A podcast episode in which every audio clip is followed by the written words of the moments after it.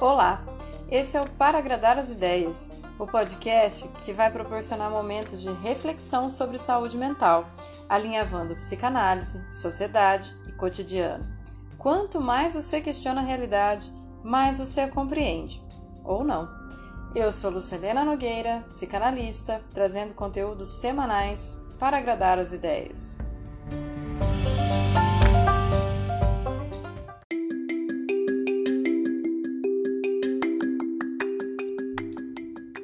Episódio 3 Saúde mental não se compra no supermercado.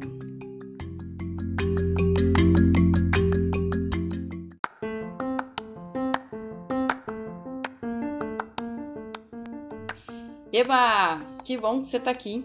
Eu fechei o episódio anterior dizendo que a gente ia deitar e rolar sobre o tema de hoje, né? Eu disse isso porque, conforme algumas regrinhas de etiqueta, é só no terceiro encontro que a gente ganha mais intimidade. Bom, então eu vou começar me abrindo aqui. Primeiro, que eu tô mega feliz de estar tocando esse projeto com vocês agora. Tenho escutado bastante as críticas, as devolutivas, todos os feedbacks e isso me fez voltar para regravar esse episódio. É, do mesmo jeito que quando a gente fica grávida, a gente passa a enxergar um monte de mulher grávida em tudo quanto é lugar, Agora, tudo que acontece comigo eu quero transformar em pauta. Então, vou dizer assim: não é fácil é, trazer todos os conteúdos, mas também não é difícil. Basta a gente realmente querer agradar as ideias, refletir sobre aquilo que a gente está vendo, ouvindo e convivendo. O exercício maior é tentar sair da bolha. Topa, vem comigo. Veja só o que aconteceu esses dias. Um dia desses, depois do almoço, eu estava numa padaria, fui almoçar às pressas e daí, quando eu cheguei no caixa, eu queria um chocolate de sobremesa. Eu olhei para a cara do caixa e disse: Eu quero prestígio. é um puta ato falho bem sucedido, como já diria Lacan. Logo que eu percebi isso, eu já emendei pro caixa. Eu falei: Nossa, imagina se a gente fosse só passar no caixa e pedir o que a gente quer da vida. A gente deu uma risadinha, deu adeus, toca a vida mas aquela luzinha voltou a piscar junto com outras histórias e estudos sobre isso. Então vamos lá. Quando eu tinha 16 anos, um amigo me disse, eu lembro exatamente a rua onde eu estava com ele, eu tenho uma memória impressionante. É, um amigo me disse assim: as propagandas de sabão em pó devem achar as mulheres meio retardadas, porque sempre colocam um cara musculoso esfregando as roupas dentro da máquina, sendo que os caras de verdade não sabem nem acertar o cesto que dirá estragar a roupa, né, amiguinho? Bom, eu me mantive observando e, e sempre olhando para essas propagandas de sabão em pó, eu vi que a gente foi mudando de fase. A gente tinha essa fase, né, de que um homem ia ajudar essa mulher na tarefa de casa, mas ele era um homem fictício, que seria a sei lá o que da substância do sabão em pó. Depois a gente passou para a fase de entender que a criança era um bom mercado consumidor. Então a gente passou para a época da propaganda do se sujar faz bem. A gente sabe que criança rende like, né, gente? E criança também é sempre uma coisinha bonitinha para colocar na propaganda. Mas eu tenho observado que recentemente as propagandas também mudaram. Agora existem algumas propagandas de sabão em pó em que os homens são responsáveis pelo cuidado disso. Alguns são, são homens negros que aparecem e também uma diversidade de configuração familiar e novos estilos de vida estão aparecendo na propaganda. Então eu começo a achar que a publicidade, não só do sabão em pó, não acha mais a mulher tão retardada assim.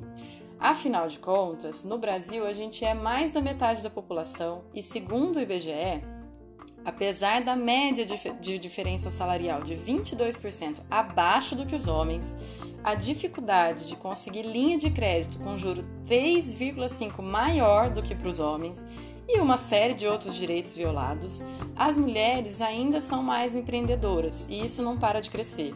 A gente tem normalmente 16% a mais de escolaridade e, em média, a gente começa mais jovens que os homens. Isso me leva a crer que a mulher está passando a ser mais responsável mais rápido pelas casas é, e que talvez os homens tenham que despertar para isso. Mas nem comecei a falar da pauta original, já estou criando outro. Então vamos manter o foco, vamos voltar para a felicidade no supermercado, para a saúde mental. Será que dá? Eu escolhi o supermercado porque eu acho que é um lugar que praticamente todo mundo já entrou alguma vez na vida. E se você nunca entrou, porque sempre teve alguém para fazer isso, ainda assim você consegue reconhecer os produtos que você consome. Então, voltando a falar de mulher de novo, a gente pode ir para um momento crucial da mulher nesse movimento deitar e rolar, por exemplo, para associar com a publicidade.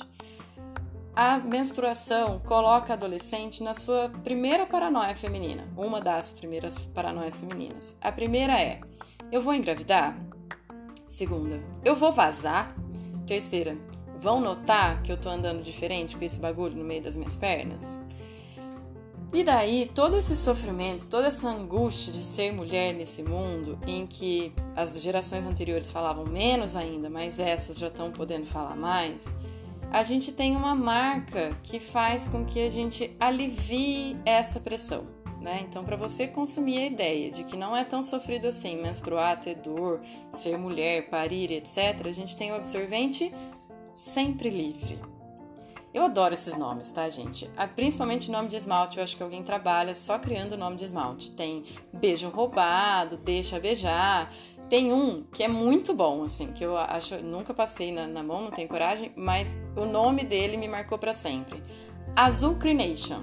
Gente, ninguém que vai passar isso na mão vai sair dali de mau humor ou determinada a parar de encher o saco da vida das pessoas. Eu acho esse nome fantástico. Fora isso, a gente tem qualquer prateleira de qualquer lugar, nomes agradáveis, né? a nossa ideia de necessidade de consumo, que seja bolacha passatempo, presunto sadia, sabão em pó brilhante. Eu nem vou ficar me estendendo aqui porque você já percebeu onde que eu quero chegar, né? Eu não sou famosa, não tenho prestígio, então também não vou ficar fazendo merchan no meu podcast. Bom, tudo que você compra ou quer comprar tem um nome que primeiro quer capturar a sua ideia de que consumindo aquilo você vai ter momentos de felicidade ou de satisfação. Ah, vou, vou falar só um último aqui, tá, gente? Pão de açúcar, lugar de gente feliz, desde que você não tenha que vender o rim para poder frequentar. Mas lembra que ser feliz não é uma tarefa fácil que não vai rolar permanentemente, que a gente já vive num mal-estar tão grande que é exatamente isso que faz a gente preferir recusar a dureza da vida, justamente negando ela, fazendo todo esse consumismo fazer sentido.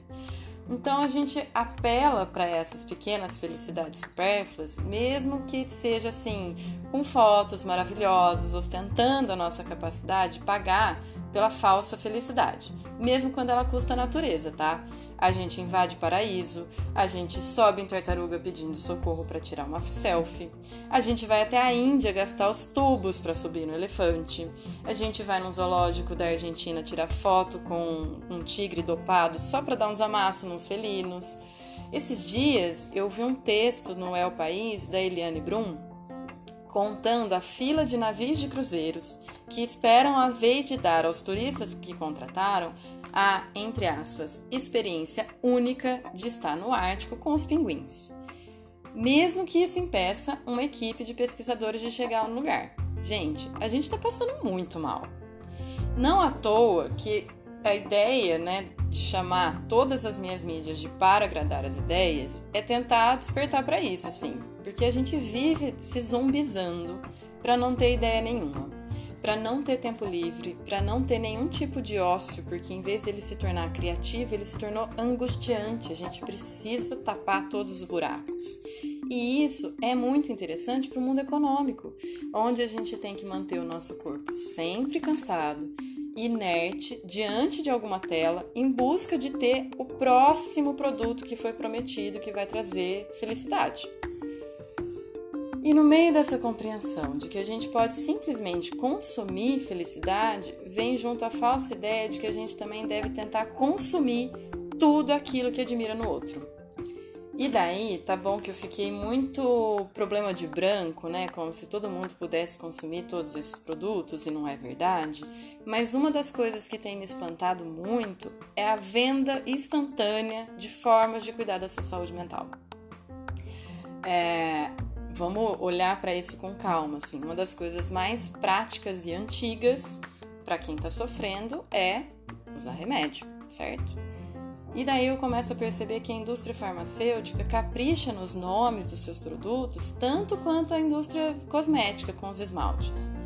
Vamos fazer um exercício aqui, assim, dá uma paradinha. Eu sei que vocês ficam fazendo um monte de coisa enquanto escutam, mas vamos prestar atenção nisso. Vamos ouvir o nome de algumas medicações fora da boca do médico ou sem ler ela na receita médica, porque tem ali um, um certo suposto saber, né? Então vamos ver a lista? Se acalme, Nervocalme, Calman, Pasalix ou Pasali, Sintocalme. Esses, a maioria são fitoterápicos, então dizem que não tem tanto problema. Uhum. Bom, tem até medo de ser processada, né? Porque daí já não é merchan como falar da bolacha passatempo, mas é um tipo de alerta de risco. Eu tenho certeza que vocês conhecem, talvez não com esses nomes, mas muitos benzodiazepínicos se tornaram copo d'água na casa das pessoas. Os benzodiazepínicos são os tarjas pretas. E assim, a gente não conhece com esse nome difícil porque a gente conhece ele, por exemplo, como Rivotril. O Brasil consumiu 56,6 milhões de caixas de medicamentos para dormir ou de ansiolíticos em 2018, segundo a Anvisa. Em 2015, houve um pico de venda de ansiolítico associado à crise econômica. Percebe como não dá mais para a gente tentar desassociar política e economia da nossa vida privada? Porque, mesmo que se a gente esteja feliz, apaixonado e etc., a gente continua tendo que pagar as contas, seguir as leis e ainda se desdobrar para parecer feliz? Por isso que saúde mental não se compra no supermercado, não tem a ver com a qualidade dos produtos, não se compra na farmácia, nem nas igrejas, que também cresceram vertiginosamente nos últimos anos, tentando acolher tanta gente sofrendo. É, e, e, não vai ter coaching, não vai ter biografia de milionário, férias em Fernando de Noronha, como se todo mundo pudesse pagar, pastor, pílula ou pote de Nutella de 3 quilos, que dê conta do nosso fracasso coletivo de questionar as coisas. E isso também, gente, é só um alerta, porque a gente tá sofrendo sem saber por onde, se esforçando pra cacete pra ser um cara melhor enquanto existe algo muito maior acontecendo. Esse algo muito maior fica te puxando para baixo e, e você contribui com isso achando que isso é natural cada vez que depois de ter gastado uma fortuna no supermercado com alguma coisa que deveria te dar prazer, você fica culpado e põe lá uma corrida de sei lá quanto tempo colocando no Instagram. Tá pago. Porque você não pode ter um prazer que te associa à obesidade, à feiura, a um corpo que não tá dentro do padrão. Ou uma coisa muito mais louca, gente. Vamos pensar nisso? Todo mundo deseja ter a casa própria, mesmo que passe 35 anos da vida financiando uma casa minúscula com um preço absurdo, porque o discurso coletivo é o sonho da casa própria. A gente pode ir para um, lugar menor de novo. A gente compra suco de caixinha com um slogan de sem conservantes, tentando amenizar a culpa de não ter tempo ou prazer de fazer mais suco natural em casa. Mas ao mesmo tempo que a gente não tem isso, a gente tem 439 novos agrotóxicos circulando ali na seção de hortifruti. Então, o que eu quero ver se eu consigo agradar as ideias, apesar de nesse mundo tá bem difícil, é te fazer se perguntar por que será que você está consumindo sonhos prontos, assim como o suco de caixinha, e não está se dando a conta de quais são os seus próprios sonhos? Que chance que você dá de ter os seus próprios sonhos? Será que a gente tem saída para esse mundo tão contraditório? Sonhar é deixar o seu inconsciente te mandar recadinhos confusos sobre a realização dos seus desejos.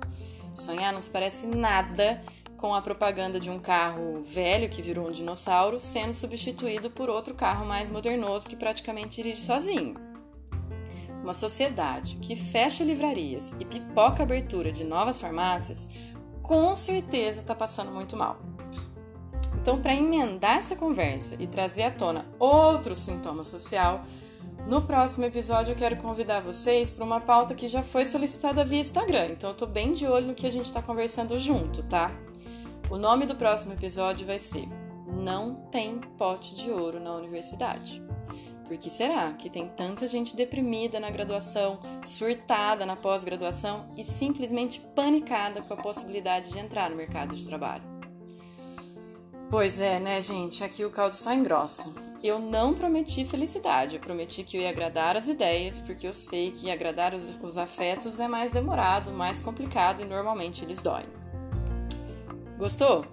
Segue no Insta, arroba para agradar as ideias, ou se quiser pode mandar direct a outros canais. Tem também o e-mail para agradar as ideias, arroba gmail.com. Quero ouvir vocês e vamos continuar esse projeto junto. Até semana que vem.